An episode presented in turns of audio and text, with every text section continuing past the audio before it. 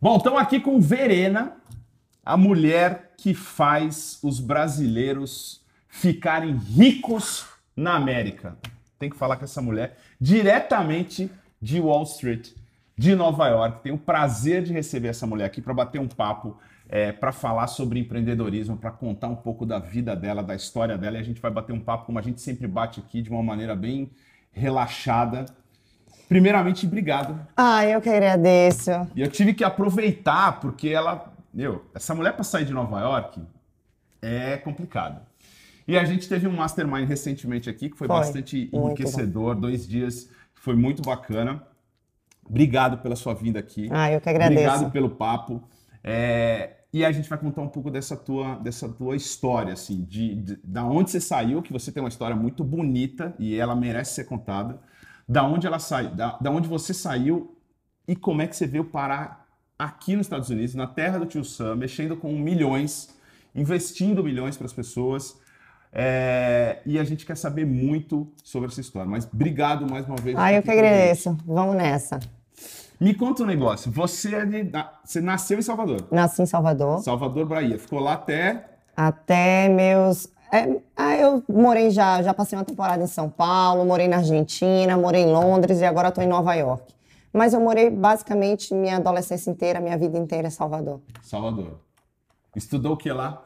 Ah, então, eu tinha um sonho, eu sempre falo para os ricos na América que eu era uma comunista adolescente, queria fazer jornalismo, queria é, trabalhar na TV, e eu nasci no Nordeste, e meu pai ela, jogava isso na minha cara todo dia. Ele dizia, olha, eu, eu vim de uma cidade no meio do nada, uma cidade que não está nem no mapa, se eu falar que ninguém nem vai achar, Como é que é o nome da cidade? Candeal. Candeal. Dá um Google aí, Olha, procura Candeal, dá um like lá em Candeal. Meu pai tinha tanta vergonha de onde ele nasceu que ele falava que era de Serrinha, que é ridículo. Tipo, Serrinha deve ter o quê? 10 mil habitantes. Ele dizia que era de Serrinha pra ninguém saber que ele era. É mesmo? É, para o pessoal, na verdade, nem não saber, para o pessoal identificar de onde ele veio. Então ele dizia, cara, eu vim de um sertão miserável para chegar em Salvador e você achar que depois de tanto dinheiro investido você vai fazer jornalismo? Aí ele falou assim, ó, se você quiser você pode, você pode escolher o que você quiser, você é livre para escolher, mas você vai ter que arcar com o seu sonho. Eu não vou dar um centavo se você quiser fazer jornalismo. E eu, revoltada como sou, era, era, era comunista, falei, cara, eu vou sair de casa e vou fazer um jornalismo. E aí não tinha dinheiro, estava quebrada, né? Saindo de casa, adolescente, não fiz UFBA para fazer, não fiz a carreira que meu pai queria, minha irmã medicina, eu advogada, Aham. não rolou. E eu saí de casa para procurar emprego. E aí eu conheci é, um cara que falou assim para mim, Verena, é o seguinte, tem uma vaga aqui de call center, no, vai, vai abrir seleção da Con- Conecta, Contact, esqueci até o nome da empresa de call center. E para você ser telefonista do Citibank, foi aí que o primeiro contato que eu tive com finanças, com 17 anos. Era uma vaga meio para aprendiz, né? E, é, enfim, não deu certo, pagava, até que pagava bem para estágio, mas eu nunca trabalhei na área de jornalismo desde que entrei na faculdade, porque simplesmente porque eu não tinha papai, to- eu estava numa escola com filhinhos de papai, todo mundo que estudava lá, a maioria, a grande maioria, que tem uns que estão me assistindo que não eram. E mas Naquela época. naquela Tem época gente que te segue hoje que Vários daquela época. amigos de faculdade, vários, vários, vários me seguem. É. Deve estar aí daqui a pouco na live. Mas eu não, eu, não, eu não tinha aquela realidade de algumas amigas minhas, as minhas melhores amigas, no caso. E eu trabalhava, e aí, enfim, eu desempregada, fiquei desempregada, falei, pô, o que é que eu vou fazer? Eu estava com uma dívida imensa na faculdade, com 18 anos, uma dívida gigantesca. Eu já não- eu não podia mais estudar no ano seguinte, porque eu tinha que pagar a dívida do ano passado. E aí, é, meu tio, que trabalha com carro, ele falou: Verena, vai ter a feira da Caixa Econômica. E você pode tentar vender alguma coisa. Se você vendia um carro, você ganhava na época uma comissão boa. E aí, pelo menos, você roda uma bicicleta. E eu, desesperançosa, mas eu fiz, cara, eu tô tão quebrada que pra mim, pô, tô fazendo nada no final de semana, vou.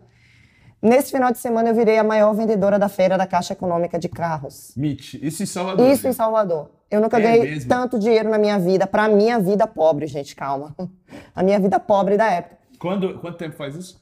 Faz, ai, eu tinha 18 anos, pô, aí você tá me botando numa Não, só situação perguntei difícil. quanto tempo faz. Eu não falei quantos anos você tinha. uns 13 anos, uns 13. Mas aí foi lá, arrebentou, vendeu Arrebentei, vendi demais. E aí quitei a dívida, já tinha grana para quitar a dívida da faculdade, mas aí veio um estalo. Puta, eu sou bom em venda, cara. Eu convenci os caras a comprar uma menina de 18 anos. Eu não sabia nem o que era a roda do carro, mas eu fui lá e vendi. E aí meu tio falou: "Puta, agora você precisa trabalhar numa concessionária, porque você, pô, você tem talento". Ele me deu o endereço de três concessionárias de alto nível, alto padrão, concessionárias de luxo. E eu fui na CIA comprar uma roupa para ir lá botar meu currículo, que eu não tinha nem roupa para botar currículo.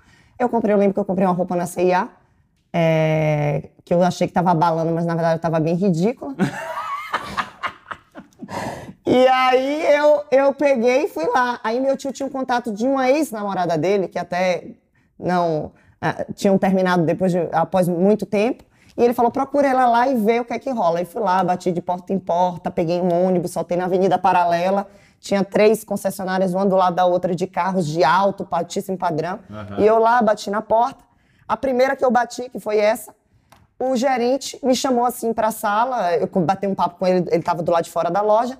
Enfim, fiz uma ótima entrevista e eu falei assim para ele, eu falei, ó, oh, eu vou ser honesta com você. Eu poderia mentir, dizer, contar minhas qualidades, mas eu vou te falar o seguinte, eu tô quebrada, eu não tenho dinheiro, eu tô devendo na faculdade, eu acabei de sair de uma feira da Caixa Econômica eu fui a melhor vendedora da feira e eu acho que eu tenho um jeito e eu não te prometo nada. Mas o que é que eu te prometo? Eu tô com sangue no olho, endividada e preciso sair dessa.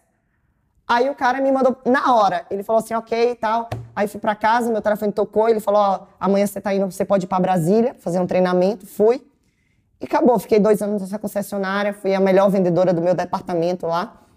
Fui conhecer a fábrica na Argentina. E de lá eu conheci uma amiga de uma amiga minha que estava trabalhando numa, numa empresa chiquérrima, no, num bairro nobre lá da minha cidade, como se fosse Alphaville. Uhum. Não sei se é Alphaville, talvez. É, na área onde tem o shopping Guatemi, aquela uhum, área chique. Aí ela falou assim: pô, eu tô trabalhando nesse lugar, eu trabalho com seguro de vida internacional, para clientes de alta renda e tal. E ela convidou essa minha amiga, outra Dani, que também era a vendedora de. tinha um departamento de novos e de usados ela era a maior vendedora da América Latina. Aí essa minha amiga foi chamar ela, pô, vamos, Dani, você vai arrebentar de vender.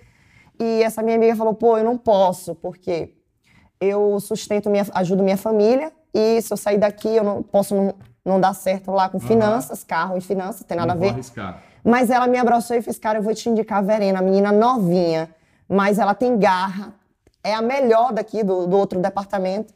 E ela pode arrebentar. Aí ela me abraçou, lembra? A gente chorou no banheiro. Ela fez, Beca, vá, seja melhor. E quando você estiver bem, você me leva. E aí, velho, assinei minha carta de demissão. Na, pra na... sair da concessionária. Foi. Abri uma porta gigantesca que o diretor, cara, me respeitou assim. Porque todo mundo que sai, gente, vocês estão me assistindo sabe disso.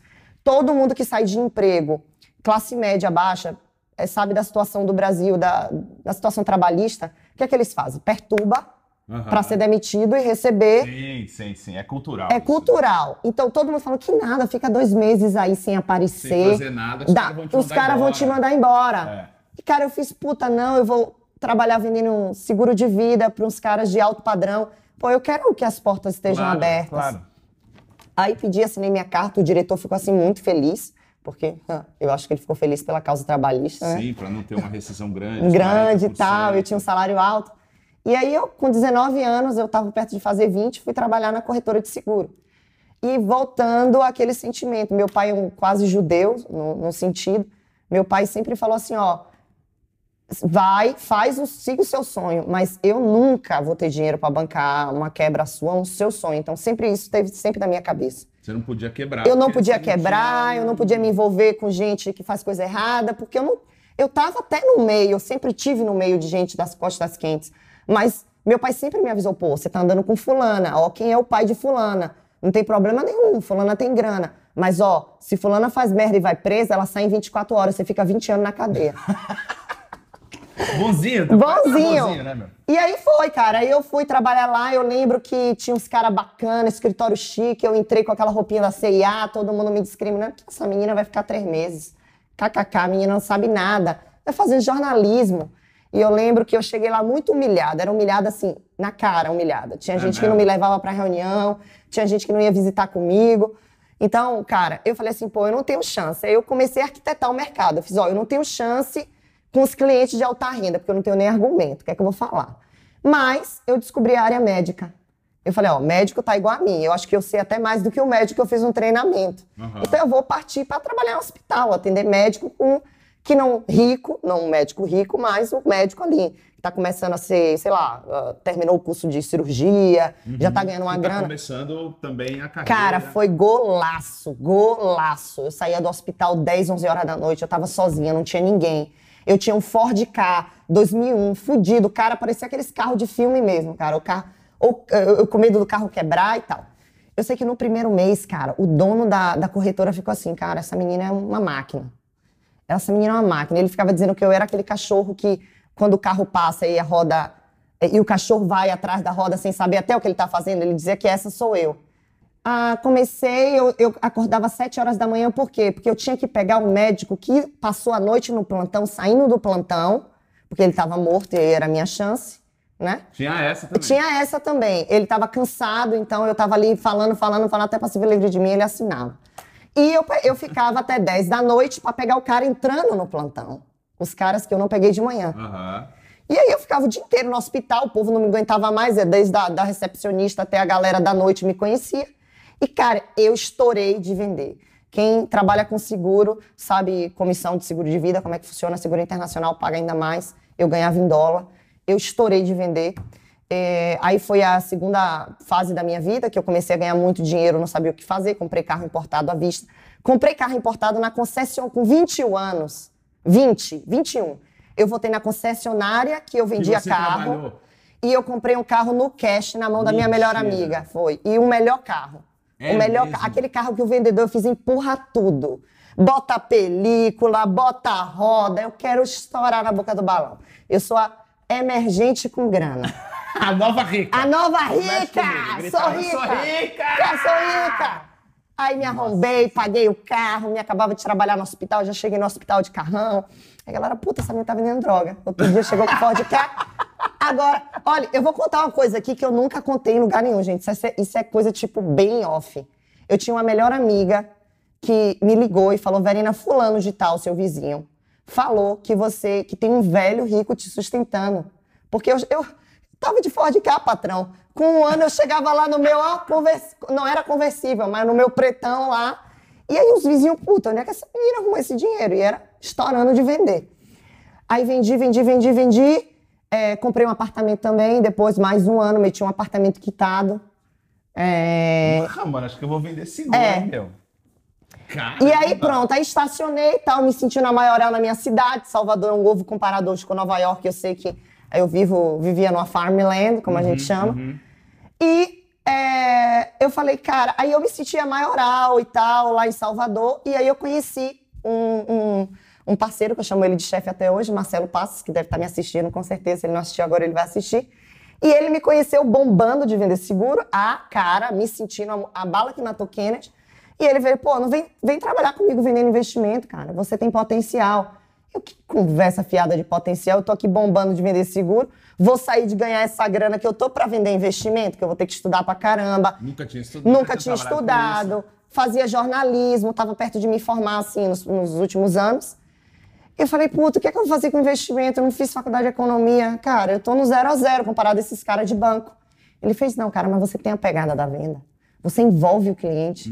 Você. Não sei te explicar. Aí, beleza. Aí, o que foi que aconteceu? Eu caguei para essa parte de investimento, não, não dei bola para ele. Passou um ano, a situação do seguro internacional piorou no Brasil, porque a SUSEP começou a perseguir quem vendia seguro internacional. Por quê?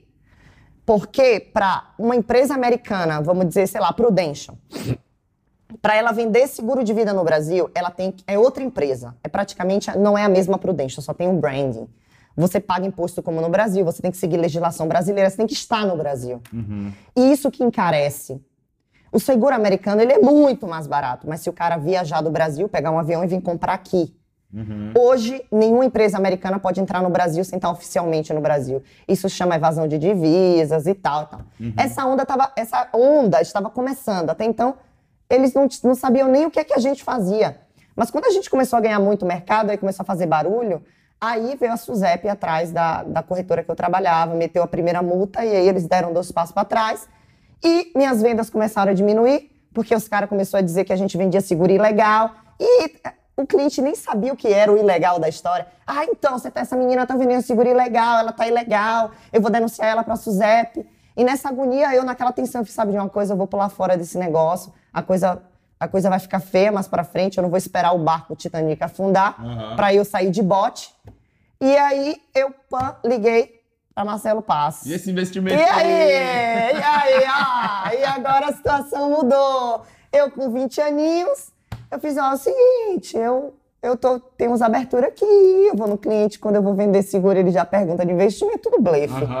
Eu que comecei a dar abertura. Depois que eu vendia, que eu ia levar a pólice do seguro, eu dizia, ó, doutor, é o seguinte, o senhor tem dinheiro lastreado em dólar? Aí vai pau, pau, pau, é porque a Pfizer, porque... vo- Vem cá, doutor, o senhor sabe que o senhor trabalha pro mercado americano sem perceber? Aí ele- o médico me olhava, como assim? Eu dizia, me, me dá as caixas de remédio aí que você tem. O que é que tá escrito na capa da caixa de remédio? Tudo aí é empresa americana, o senhor não tá no mercado americano. Aí ele, eu fiz, seu filho vai fazer que... que seu- o senhor pensa em botar seu filho eh, em curso de inglês? Penso. O senhor tem dinheiro em dólar pra mandar ele fazer intercâmbio daqui a 15 anos? Não. Então, pô, a coisa Chegou errada. a hora. Chegou a hora. E aí, pá, pá, pá, pá, eu pronto, abri o mercado. Liguei pro cara tal, fechei um contrato com a. Na época era, a empresa não era tão grande no Brasil. É, mas é, hoje ela é a líder de mercado no mercado de trust, de investimento internacional. Na época estava só começando no Brasil.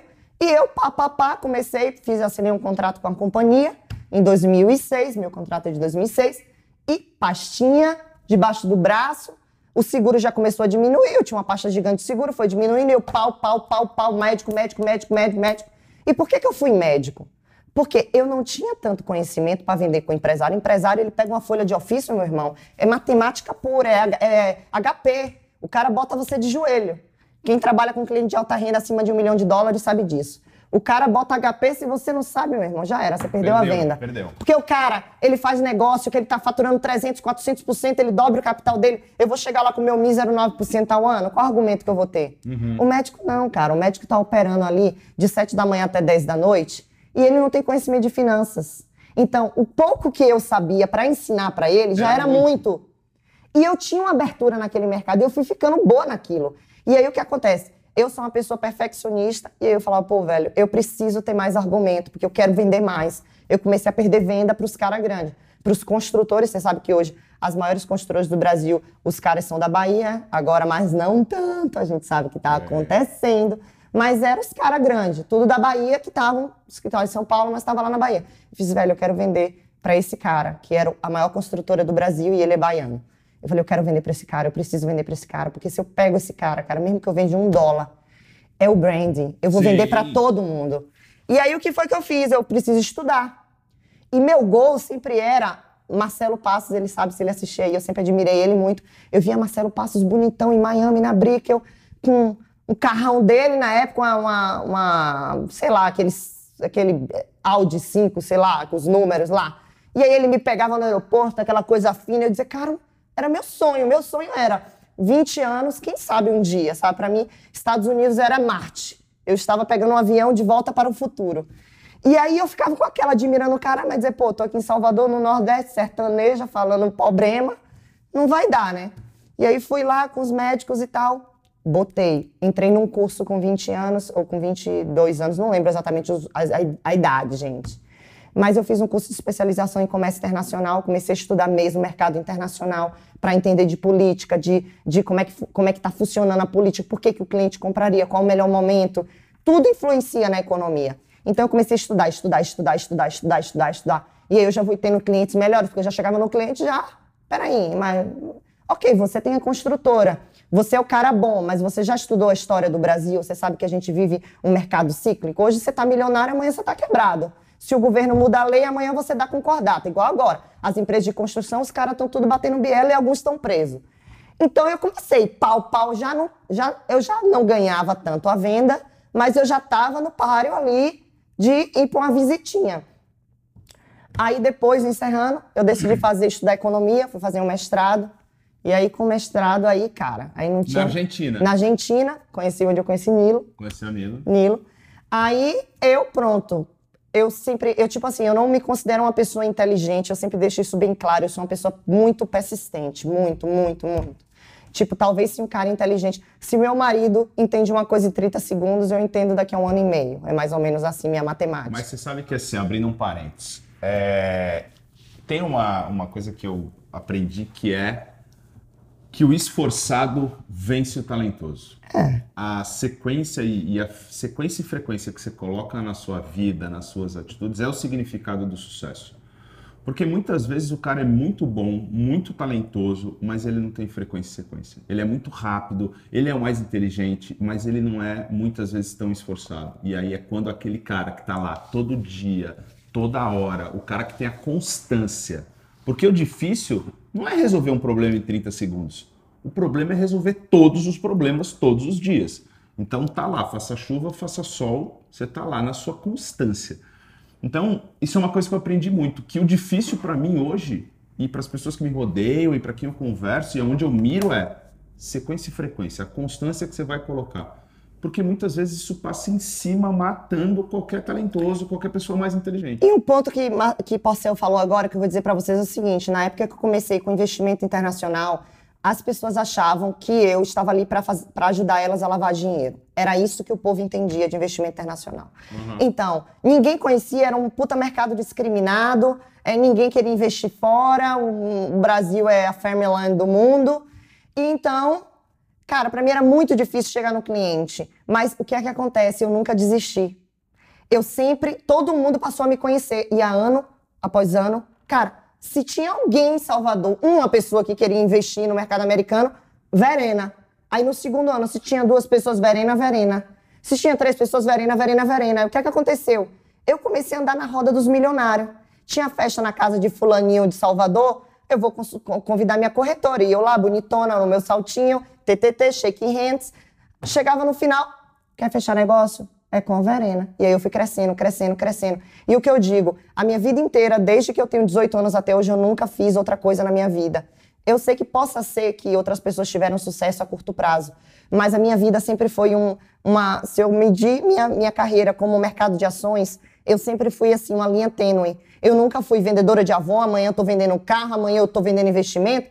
Eu entrei no mercado de investimento, mercado financeiro, e eu fiquei, persisti em momentos difíceis, momentos bons, mas eu cresci. Todo ano tinha uma taxa de crescimento.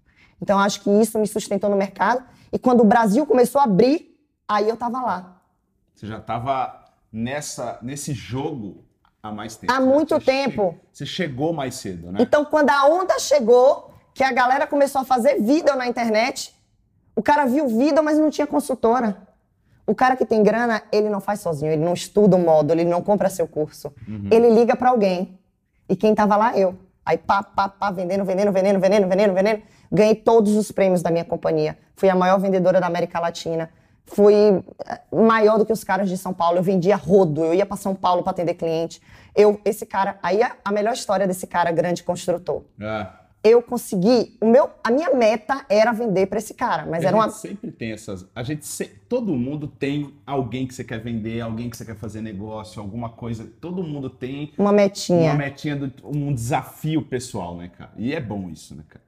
É, então, minha meta era o cara. E aí eu comecei a cercar o cara com os amigos dele. Eu dizia, pô, eu não vou chegar no cara. Eu vou chegar no, sei lá, na secretária dele primeiro. Eu vou chegar no amigo dele da loja de vinho eu vou chegar no médico que atende, um cardiologista dele. Aí eu montei uma puta estratégia. Até que eu cheguei num cara que conhecia ele. E eu falei, olha, me bota no leilão de fulano de tal, não posso falar nome, compliance. Compliance. Nós compliance. temos compliance na empresa, Nós temos compliance. A gente não fala o nome das pessoas. Então eu falei, você precisa me botar nesse leilão. Pra você ter noção, o cara, ele é a maior construtora do Brasil. Enfim, fica a suspeita fica, aí de... Fica a dica. Fica a dica. Mas não estamos falando quem é. Quem é? Aí então eu falava, eu quero estar. Tá. Ele fazia um leilão muito famoso em Salvador, que era o maior leilão do Brasil, leilão de cavalos, tipo cavalo de 500 mil, cavalo de 600 mil. Eu falei, eu quero estar tá nesse evento. Eu, porque lá era chance de eu apertar a mão e dar é meu cartão. O cara que compra um cavalo de meio milhão Imagina, já tem uma grana Já tem uma grana. Gente, a nossa verena, né? A gente não tem 500 para comprar um AP, imagina um cavalo de 500. Então eu tava nessa situação. Aí eu fui pro. Aí tá. Aí esse cara tá, tá, tá, e ficou assim de conseguir o ticket para mim ele conseguiu quatro tickets para mim. Porra. Aí eu levei as amiguinhas, né, que tem que levar mulher bonita, mesa de mulher bonita, os caras do leilão vai chegar, né? Aí eu botei, peguei as, as neguinhas mais lindas no, das minhas amigas, liguei, tá afim, tipo, todo mundo, sim, sim, sim, fomos eu. Paty deve estar me assistindo, ela lembra dessa história sempre dá risada. E aí tal, eu falei, ó, vocês vão ficar na mesa fazendo a flor da mesa e eu vou sair pra tra- tirar meus cartões. Eu levado- trabalhar. eu tinha levado isso de cartão, galera. Isso de cartão. Cara, chegou no leilão, cara, eu destruí, tipo, tudo bom, tudo bom, tudo bom. Meu nome é Verena, trabalho em investimento internacional. Aí cheguei no cara. Eu pensei em dizer tudo pra ele, mas na hora eu travei. Quando eu cheguei perto do cara, você trava porque você pensa, pô, é fulano. Cara, eu não disse nada. Sabe o que que eu disse pra ele? Eu falei, fulano, eu já tô há um ano e meio tentando, sonhando em te visitar. Eu sou uma menina muito persistente, eu sou trabalhadora. É, eu queria muito que você me desse uma única oportunidade de eu apresentar o meu produto para você. Eu sei que seu pai veio de baixo, sua família veio de baixo e eu tô vindo de baixo. Mas eu não vou te pedir nada, eu vou pedir 30 minutos do seu tempo. O cara ficou assim me olhando. Aí ele tirou o cartão dele do bolso, um cartão que não tinha a marca da empresa dele nada, um cartão que só tinha o nome dele e o telefone celular. Provavelmente ele dá esse cartão para a galera mais VIP, um, um Aham, cara que sei lá. Cara, eu tinha esse cartão. E aí eu saí do leilão, eu sentei na mesa, assim, eu nem olhava mais pros cavalos, eu só ficava pensando, ai meu Deus, eu tenho um cartão de fulano, eu tenho um cartão de fulano.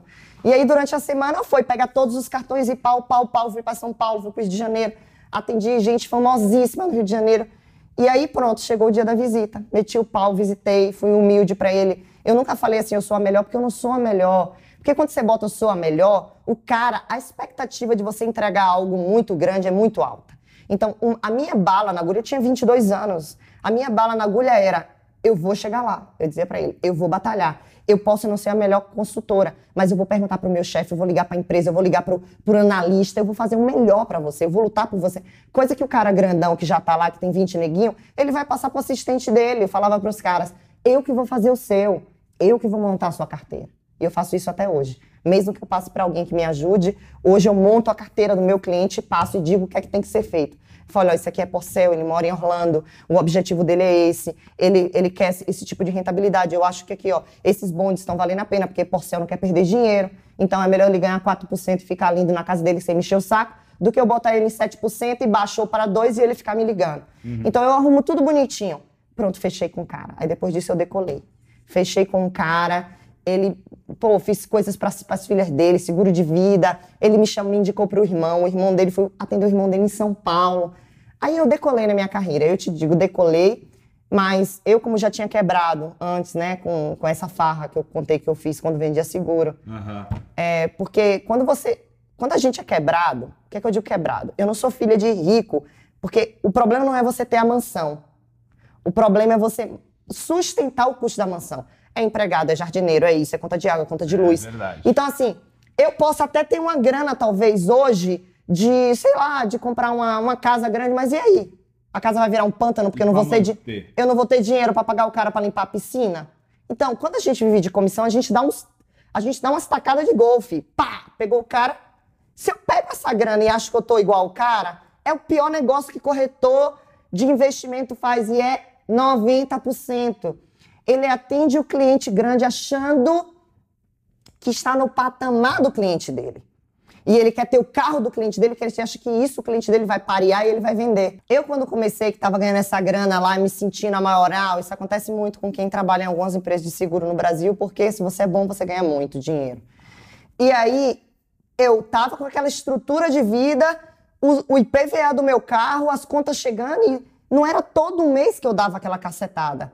E aí as contas vai acumulando. Porque mesmo, aí só fazendo um parênteses, até para quem está assistindo a gente que é empreendedor, que tem a sua empresa, mesmo você trabalhando numa outra empresa, não sendo dono da sua empresa, você era uma empreendedora, porque não era todo mês que caía um salário fixo na tua conta. Aham, E aham. aí a dificuldade é você, como é que você faz, como é que você maneja isso, que um mês você ganha mil, no outro mês você ganha cem. É, e aí o que aconteceu? Quando eu tomei essa pancada, e meu pai, assim, eu sou sócia de meu pai em tudo, ele cuida de tudo meu, e meu pai é meu mentor. Eu poderia dizer até que mas meu, meu mentor é meu pai. Um cara pobre que veio do interior, então ele dizia assim, Verena, é o seguinte, você sabe por que tudo isso aqui tá complicado? Porque você ganha 100, você quer estar toda semana no sorro com esses caras, sabe? Você tem que entender que o cara tá faturando milhões e você tá ali com o cara tentando pagar o IPVA do carro. O que foi que eu fiz? Cara, com toda humildade, eu saí do meu apartamento, vendi os móveis, aluguei o apartamento novinho, novinho, cancela fechada, aluguei pra inquilina que tinha acabado de casar. fiz uma, uma, um pacote nos móveis, ela me pagou de 12 vezes, tudo novo, tudo novo. E desse meu padrão de vida, tá? Para recalcular a rota, eu também estava indo morar fora, fazer um mestrado na Argentina. E decidi que a partir de hoje eu ia fazer um. Aí que eu comecei a aprender sobre é, empreendedorismo. Eu falei, não, agora eu vou arrumar um negócio, vai ficar bonito. Aí o que é que eu fiz com meu pai? A gente tirou a média dos últimos 12 meses que eu fiz, a média, eu botei abaixo, joguei para baixo e comecei a viver com aquele dinheiro. E tudo que eu ganhava, eu comecei a investir.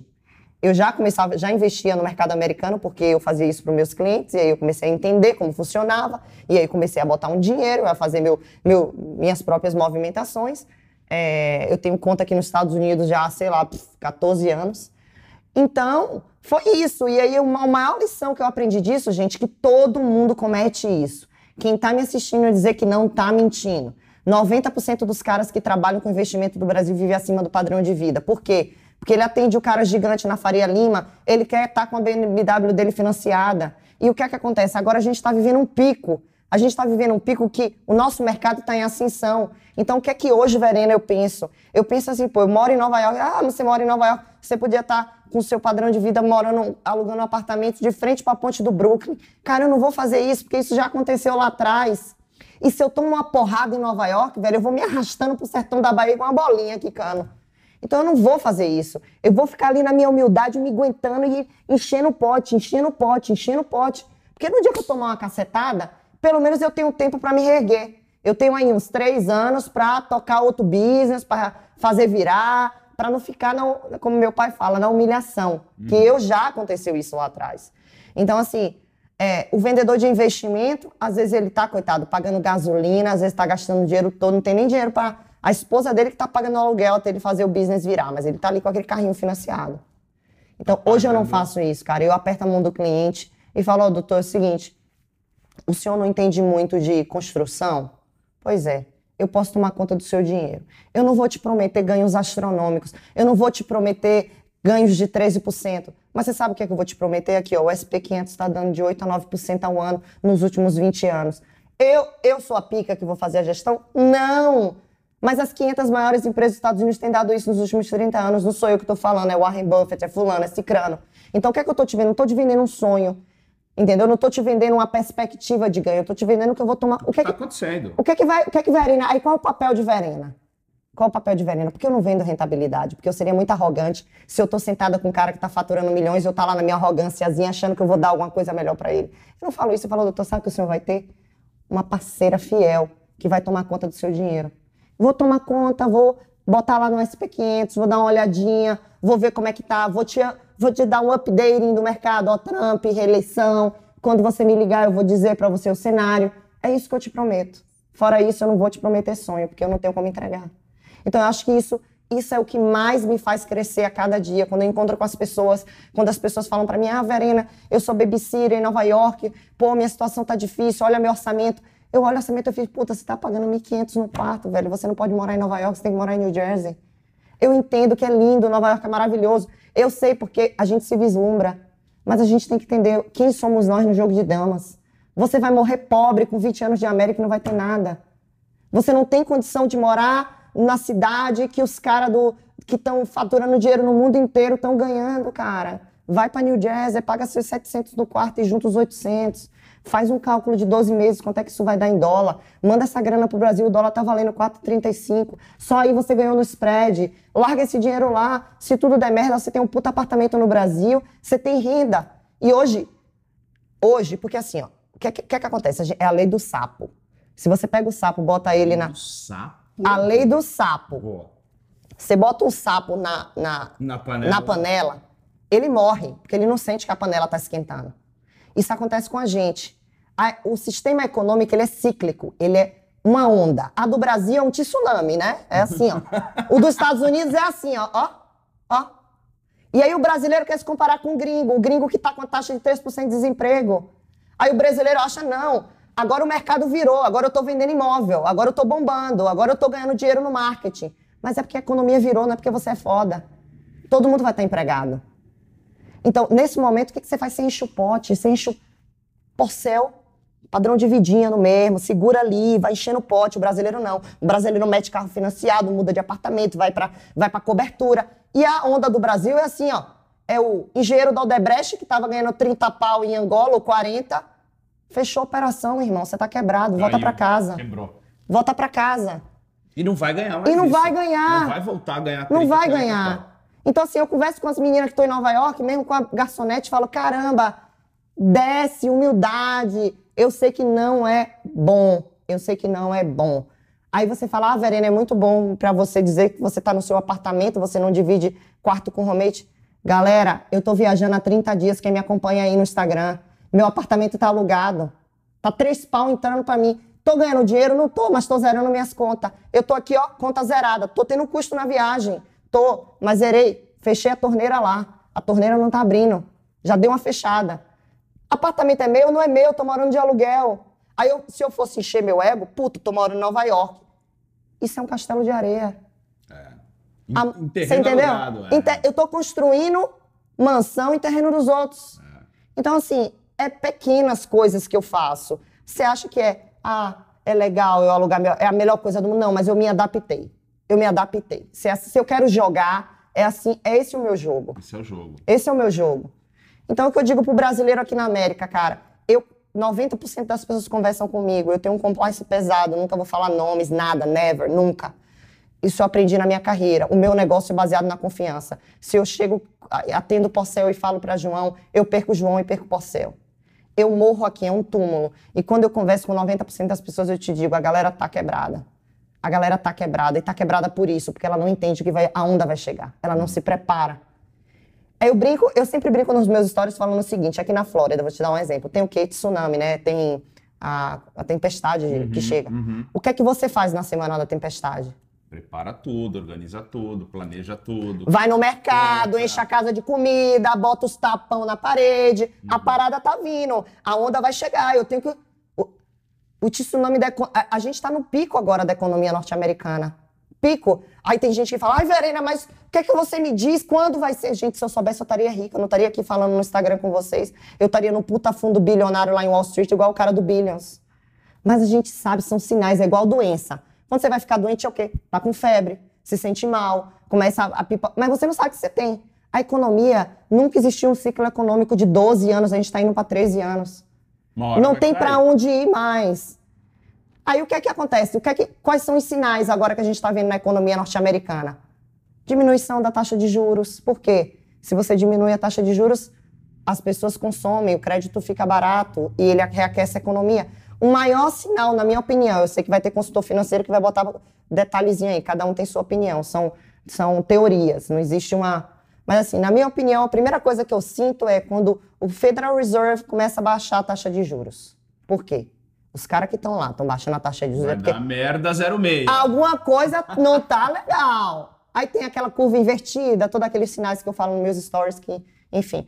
Mas assim, Federal Reserve foi pra televisão, baixou a taxa de juros, irmão, segura a sua onda. A coisa não vai ficar boa. Aí quando vem o quê? Aí vem, aluga, desaluga a casa, entrega pro banco. Entendeu? Então eu acho que o maior conselho que eu tenho pra dar é isso. E voltando lá ao que a gente falou, como eu estava lá no Brasil, bombei com os clientes com grana. E para quem eu mirava? O meu chefe que estava onde? Miami. Com um Bonitão, carrão dele. De Audi 8. Aí eu cheguei, tentei ir para São Paulo, fiquei três meses em São Paulo, não valeu a pena. O que eu vendia em São Paulo no final do mês eu ganhava muito mais dinheiro na Bahia, porque eu estava sozinha. Porque tudo bem que não tem 150 milhões de milionários, mas os que tinham me conhecia. Em São Paulo eu virei mais uma, já tinha uns 20 neguinhos visitando o cara. Então eu falei, pô, entreguei a operação de São Paulo, fechei o apartamento, até que o apartamento não era caro, fechei e voltei para Salvador de novo. E aí depois eu ganhei a premiação última da empresa, que foi da Irlanda em 2013. Fui a maior produtora, de novo, na América Latina, fui receber uma premiação na Irlanda. Nesse dia eu falei, sabe de uma coisa?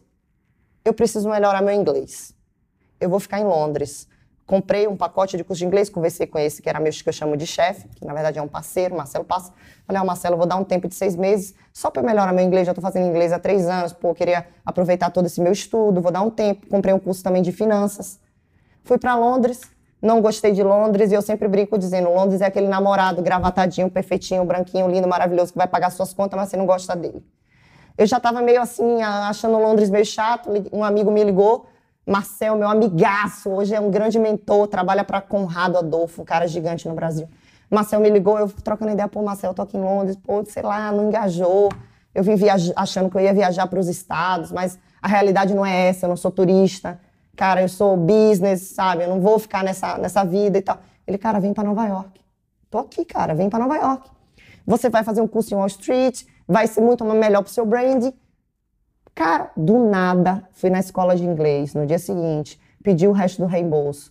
Pedi o resto do reembolso da, do negócio que eu tinha alugado. Eu tinha alugado, tipo, um quarto no, numa faculdade de estudante, tipo um uhum. kitnet. Entreguei tudo, peguei minha mala, velho, comprei minha passagem e vim para Nova York. Fui para Nova York. Chegando em Nova York, ele me ajudou no início, me botou para conseguir um quarto para mim na casa de um gringo, de um americano. E me matriculei na escola de inglês segunda-feira, fui olhar curso em Wall Street, fui olhar o que é que tinha, comecei a estudar também, fazendo um curso em Wall Street. E me ideia era voltar para o Brasil com seis meses. Aí o jogo virou de novo. Eu conheci meu ex-parceiro, né, é, de vida e de no tempo que a gente ficou junto. Ele trabalhava numa empresa de refrigeração em Nova York, era um gringo. E eu ia, eu ia para a escola, a gente se conheceu logo quando eu cheguei. E eu sempre questionava, cara, o que é que você faz? Como é que, como é que funciona o seu business? Eu dizia, cara, por que você trabalha para os outros? Você nasceu na maior economia do mundo. Os caras aqui estão matando a porra, vendendo tudo, até chiclete, exportando chiclete, você está trabalhando para os outros. E vinha aquele meu questionamento de menina de país subdesenvolvido. Por quê? Por quê? Por quê? Por quê? E eu comecei, ele começou a ficar assim. Ele, pô, ninguém nunca me fez essas perguntas. Inquieto com seus questionamentos. E outra, uma coisa do gringo, cara. O gringo, ele não sabe onde ele tá. É a história do sapo. O americano que nasceu aqui na maior economia do mundo, meu marido, ele, ele só entende isso quando eu, eu volto e jogo na cara dele. Eu viro para ele, puta cara, você sabe onde é que você nasceu? Os caras puta, não têm essa ele não tem essa não noção. Tem. Eles, não, um, eles vivem aqui, ó, na caixinha Estados Unidos. E o meu é de Michigan, não tem nem imigrante, tá pior ainda, ainda trabalha só com gringo. Primeira brasileira que ele conheceu fui eu. Ele fica assim, ele fica baratinado quando eu falo com ele. Eu disse, cara, você tem noção? Tem gente morrendo na África. Você nasceu Cara, a, classe, ó, a casa da classe média nos Estados Unidos. E aí ele fica meio. E esse meu primeiro ficava meio baratinado. Eu fiz, cara, quanto é que custa para montar uma operação dessa que você trabalha? Ele não dá, porque é, eu não tenho dinheiro para investir, você sabe. Muita gente aqui nos Estados Unidos, apesar de ter muita gente com grana, muita gente vive de paycheck e de financiamento. Então ele, ah, não tenho grana e tal. Aí eu fiz minhas contas, via, analisei assim a empresa dele, passei uns dois meses vendo tudo, olhando, indo nos restaurantes, que, vendo o trabalho que ele fazia. Eu falei, pô, eu entro como sócio investidora. E aí você entra no business comigo, porque ele era gerente, sabia fazer tudo e eu entrava com dinheiro. Uhum. Aí, enfim, a gente abriu uma empresa de refrigeração em Nova York chamada Easy Gasket. Se vocês derem no Google aí vai aparecer. A gente abriu a empresa, o que, que a gente fazia? A gente fazia é, desde tudo, tudo de refrigeração. Desde trocar aquela borracha que tem ao redor da geladeira, desde é porque em Nova York tem, não sei aqui em Orlando, mas em Nova York tem uma inspeção e dentro daquela borracha da geladeira dá um fungo que pode dar até infecção na comida que está dentro da geladeira. Então tem toda uma parada. Eles têm que trocar essa borracha uma vez por ano, antes da inspeção. Aí tem um momento da inspeção, que é onde a gente ganha mais dinheiro duas vezes por ano, que é antes da inspeção anual, né, que todos os, os restaurantes trocam. E a gente faz também é, frigorífico. A gente, é, a gente desde fa fazer o frigorífico mesmo, é, a trocar uma, um, o frigorífico ele é todo de metal. Aí vamos dizer que um, uma, uma parede está deslocando, a gente vai lá, bota uma nova, conserta, vê, faz a parte toda elétrica. Montamos a empresa. Foi muito legal porque eu fiz todo um planejamento estratégico de nos últimos dois meses antes da gente lançar, ele visitar todos os a área dele, que era a área de Nova York, visitar todo mundo e dar um cartão da nossa empresa antes dele sair. E aí eu falei com ele, eu falei estratégia, eu falei, olha, vai lá, diz que você está saindo, que você precisa de uma oportunidade. Se os caras que a gente pode botar um preço um pouquinho mais baixo, a gente não vai ganhar tanto, mas a gente ganha o um cliente. E aí a gente começou, cara, pau, pau. Isso eu tava com visto de turista, de turista tinha ido estudar seis meses, uhum, até seis uhum. meses você pode. For estudar de turista, já abriu um business. Bom, aí qual foi a segunda etapa do business? Cara, eu não vou botar o dinheiro se eu não estiver legal no país. Claro. Eu preciso estar legal. Claro. E aí a gente casou, a gente já estava morando junto, uhum. a, a, gente já tinha essa ideia. É, enfim, a gente estava bem e a gente casamos, nós casamos, né? Isso já ia ser naturalmente acontecer, uhum. de qualquer forma. E casamos, eu, a gente, eu dei entrada toda na documentação e pam, botei o dinheiro no bis, porque aí eu tô segura, tô tudo legal dentro do país, 50 a 50, montamos a empresa, fui no advogado, fiz toda a parte. E eu comecei a me ferrar do início ao fim, porque eu não sabia. Em Nova York não é Brasil. Brasil é assim. A gente começa a empreender, a gente queima plástico na garagem de casa, ninguém diz nada, o vizinho não diz nada. A gente roda uma bicicleta, a gente não paga imposto. Cara, quando eu fui abrir o business, a primeira pancadona que eu recebi foi que o advogado falou: ó, você não pode queimar plástico em casa, porque eu tava pensando em botar o business na sala da minha casa. E você tá louca.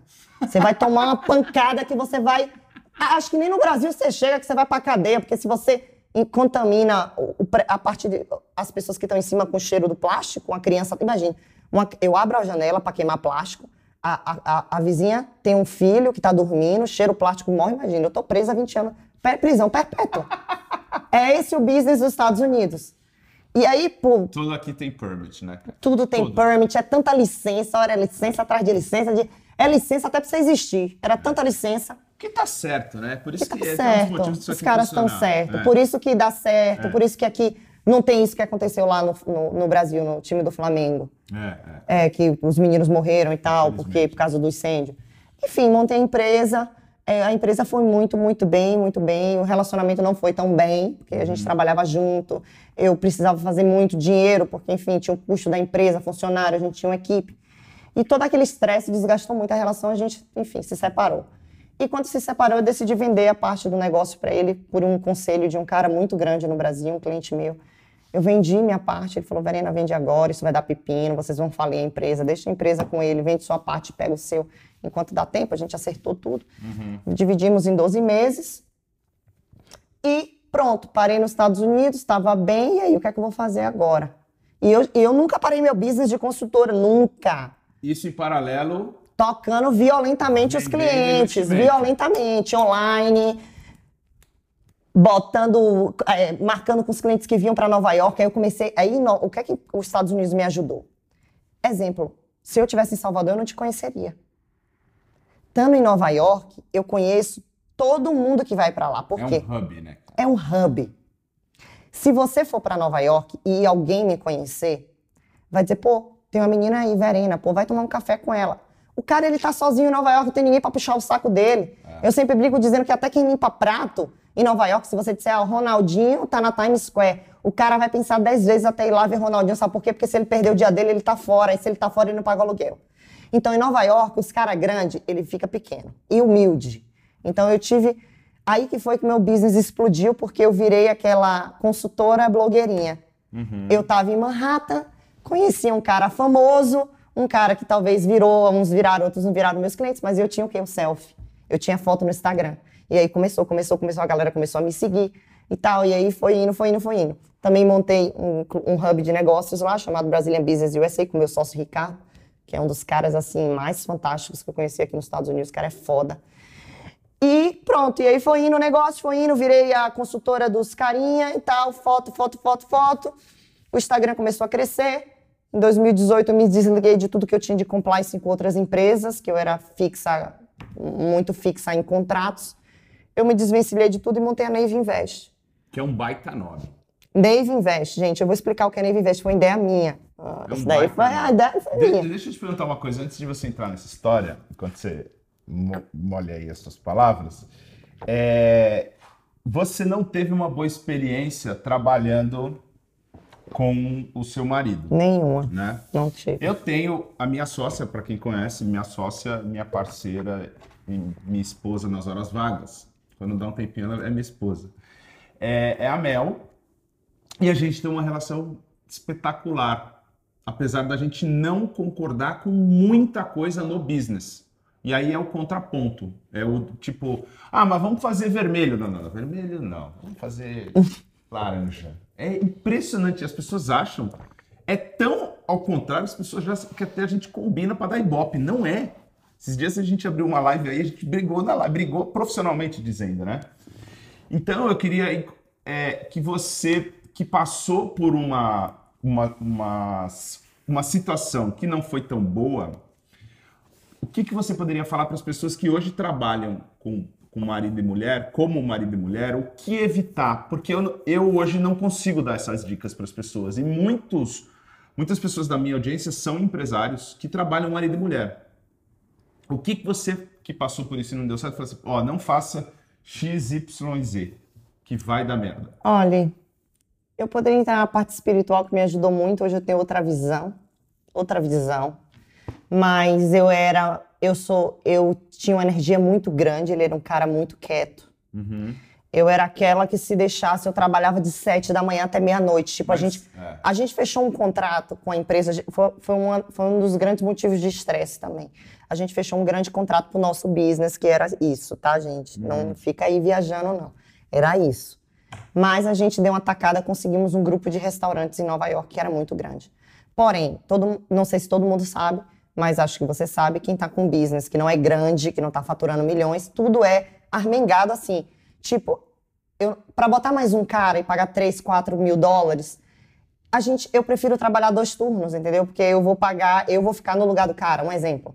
Então, o que, é que aconteceu? Esse tempo que a gente pegou esse contrato, a gente tinha que se matar de trabalhar para entregar. Porque a gente não tinha condição de botar 20 pessoas no time. Então, assim, ele chegava no nível que ele deu pra ele. Tipo, sei lá, sete da noite deu. Trabalhou desde seis, seis da manhã, seis da... Eu não, eu não paro. Uhum. E eu dizia, eu vou ficar. E aí isso começava os estressezinhos. Eu ficava com o time dentro do restaurante, olhando eles fazerem o trabalho até meia-noite, uma hora da manhã, sem dormir.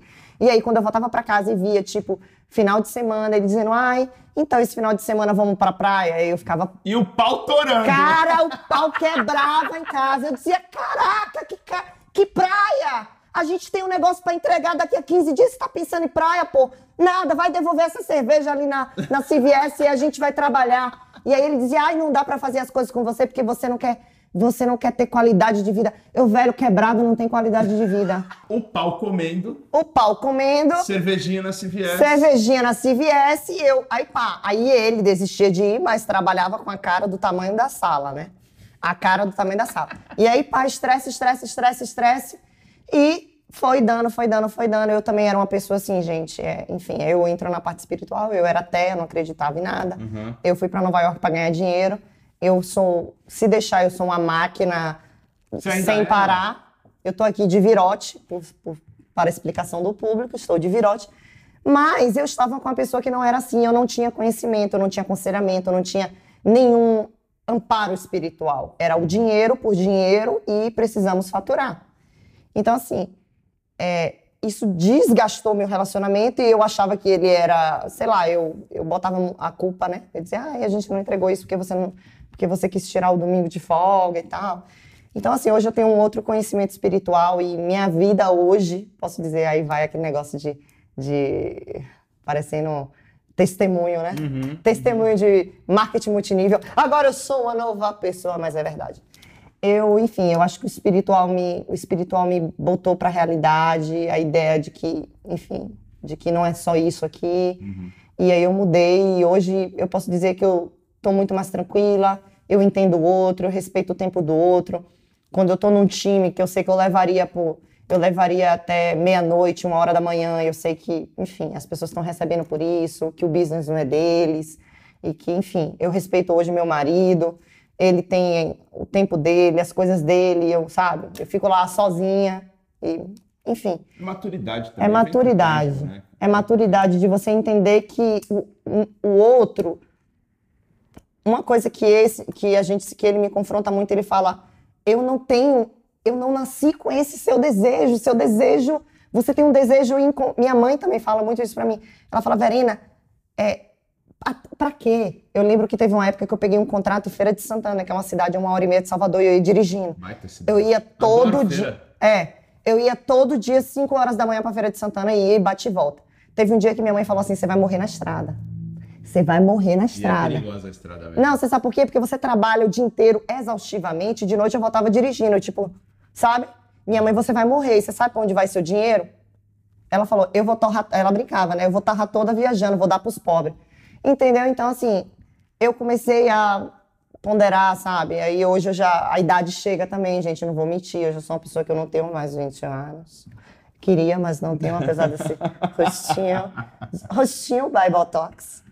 Mas, então, a idade chegou, eu desacelerei um pouco mais.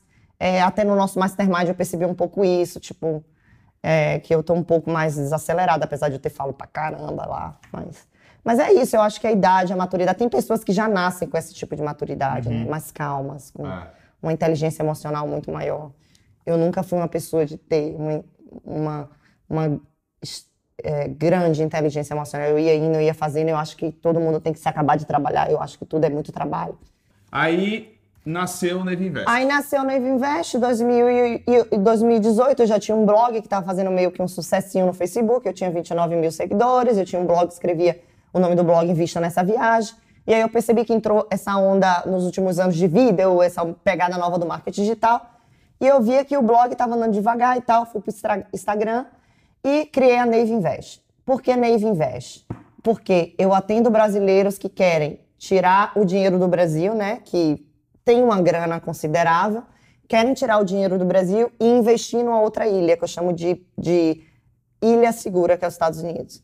Aí por que Navy Invest? Porque o que, é que os piratas faziam antigamente? Eles roubavam o dinheiro, o ouro, e eles iam para uma ilhazinha, né?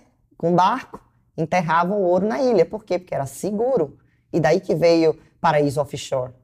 É você tirar o seu dinheiro do seu país instável, da Venezuela, dos países da América Latina, como o Brasil, que é país inseguro, tanto na questão jurídica, na questão fiscal, na questão, enfim, de tudo, praticamente, econômica.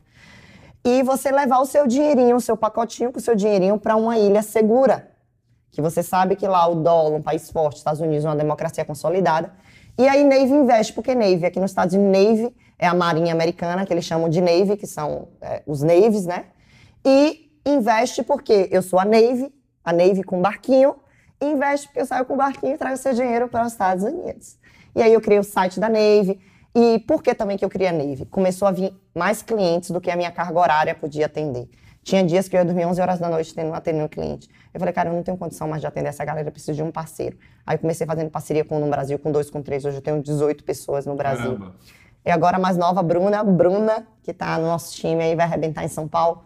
E o que é que eu faço? Eu sou um hub. Quem é Verena hoje, gente? Queria deixar até bem claro para quem me segue no Instagram. Tem gente que acha que eu sou consultora, que eu vou fazer sua portfólio. Eu fui essa pessoa. Hoje, onde eu estou e o que eu quero ser. Hoje, o que eu quero? Eu quero que a, eu quero a Navy Invest faça sucesso. Eu quero que a Navy Invest atenda os clientes. Verena vai ser o branding da Navy. É, se, se um cliente estiver em Nova York, eu não vou deixar de atender. Tem clientes que eu atendo hoje. Mas eu não tenho como multiplicar o meu tempo. Então, eu estou me dedicando no Instagram, estou me dedicando para vocês no Instagram. Eu sempre digo, eu deixei o cliente rico, mais rico, agora eu quero deixar os ricos na América, a classe média, os brasileiros que estão aqui lutando, os brasileiros que não entendem como funciona o sistema financeiro dos Estados Unidos. E estando no Instagram, falando com a galera, explicando para ele como é que faz, como é, como é que funciona a Savings Account, o que é que você precisa, quais são as melhores formas de investimento, o melhor tipo de seguro para sua realidade. E discutindo isso, crescendo com vocês, eu estou começando assim, bem de baixo. Então, hoje a Navy, a Navy que faz o trabalho, Verena não faz o trabalho da Navy. E quem é Verena hoje, hoje eu não quero mais ficar sustentando certificações nem nada, eu quero ser é, criadora de conteúdo. E os consultores com suas certificações, CF das quantas, CF 200, 300, 2 milhões, é que vai desenvolver o trabalhozinho. É o, o cara lá que ele é, é gestor, ou o cara que ele é analista. No meu time vão ter todas essas pessoas dando suporte. E eu vou estar na linha de frente no meu Instagram, desenvolvendo conteúdo, conversando com vocês, trazendo o que eu puder para alertar vocês de uma crise, do que é está acontecendo no mercado financeiro. E, desse jeito, tentar escalar meu negócio em 2020. E aí, hoje, quando você pega e olha para essa baita dessa história que você contou de uma menina que saiu de Salvador, da cidade lá que teu pai eh, escondia o nome, né?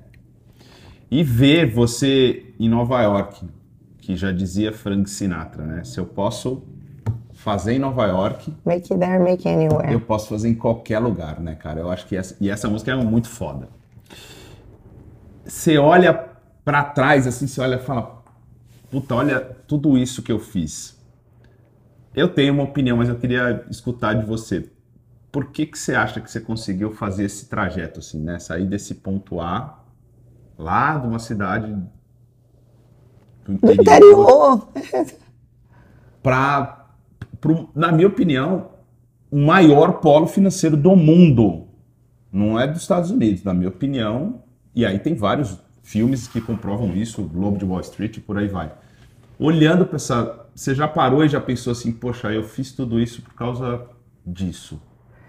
Eu acho que por meu pai, primeiro, porque eu lembro. Ah, eu não vou me emocionar, vou tentar não me emocionar. Mas eu lembro que quando eu saí de Salvador, meu pai me. Ai, gente, vou chorar, não vou chorar. Meu pai me deixou no aeroporto ele falou assim: se. Ai. Ele falou assim, Verena, se tudo der errado.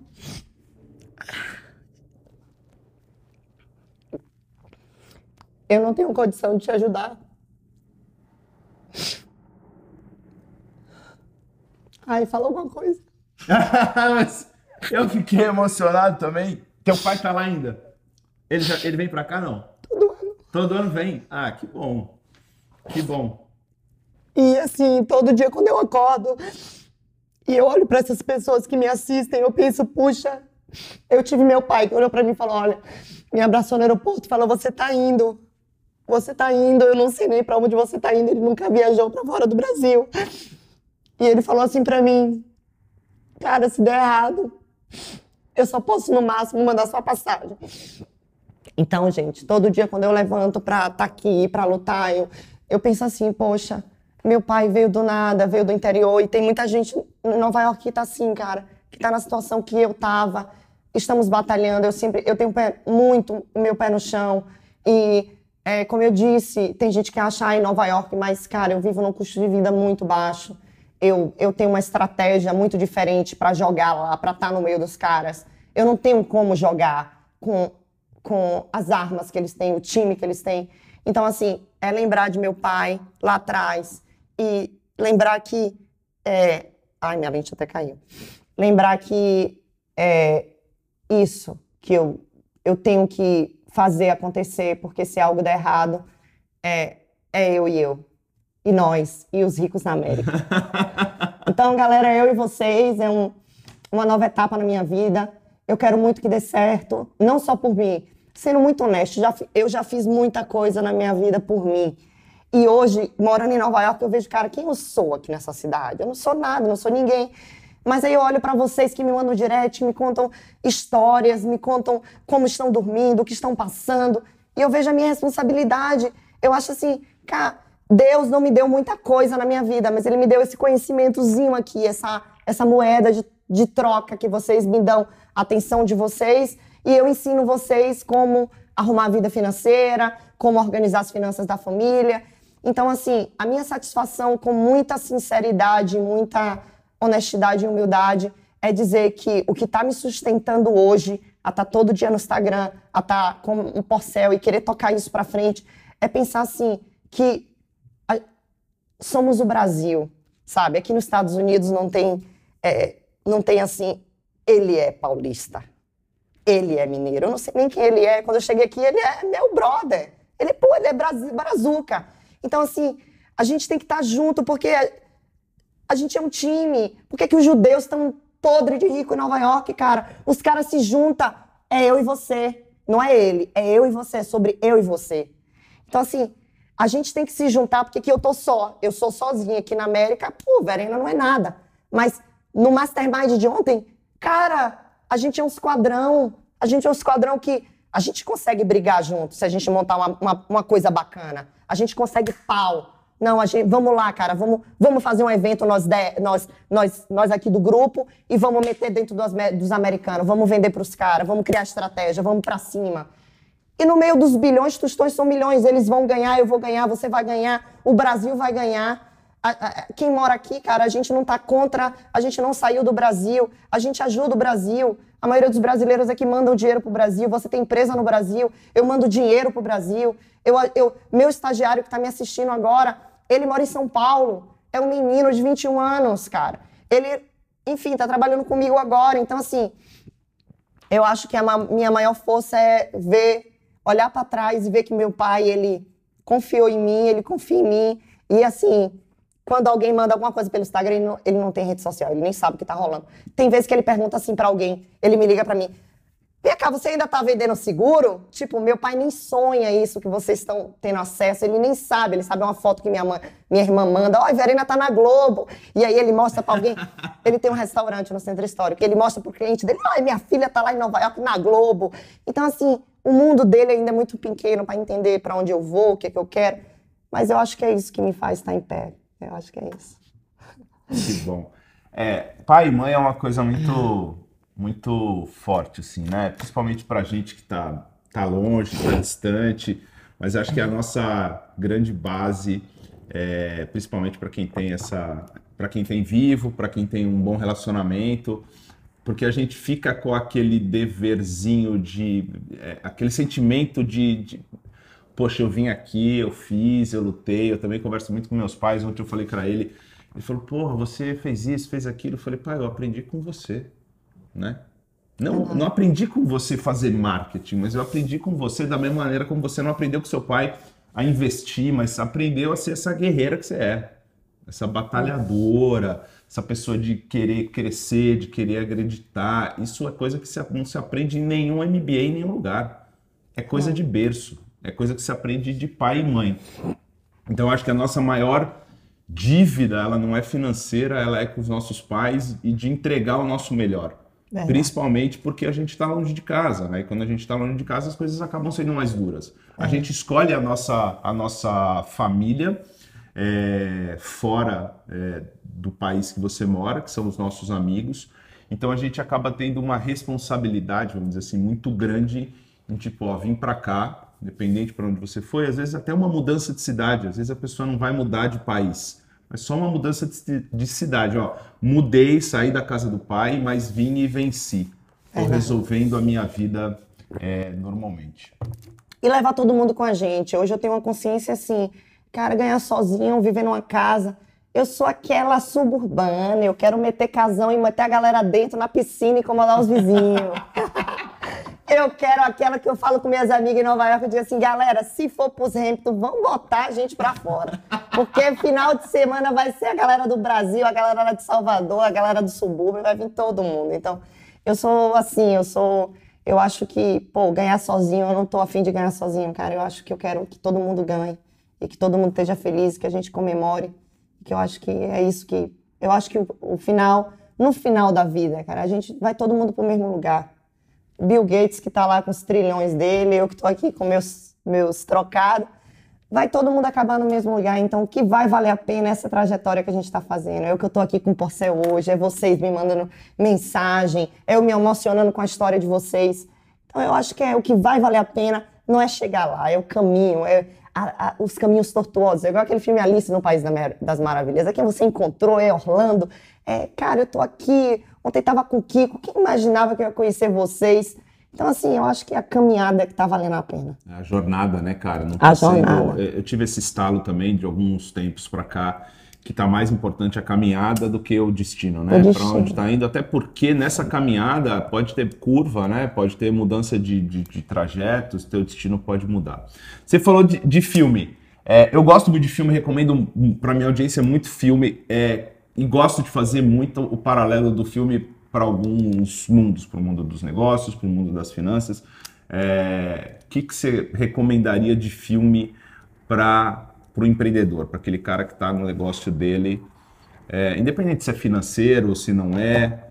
Cara, um filme que eu gosto muito, assim, muito, é o Too Big to Fail, que é grande demais para quebrar, conta a história da crise de 2008 como é, e é um filme bem hollywoodiano, então acho que uhum. apesar de ser financeiro, vocês vão tipo é tipo filme americano, helicóptero, tá, tá, tá, mercado quebrou, o que vamos fazer? Uhum. Aí liga pro presidente, então assim é tipo é tipo aquele um dia depois de amanhã. Uhum. Então eu acho que a galera vai engajar, gostar dessa dica, porque é um filme emocionante e é um filme que conta para vocês assim como o mercado funciona, tá? Como como aconteceu a situação das hipotecas, é, que o dinheiro ele não, não é criado é, riqueza não é criada, então é muito bom para a gente ter essa consciência quando a gente for fazer uma dívida, né? A gente entender que alguém está pagando por aquilo e que você vai ter que pagar por aquilo também, uma hora, né?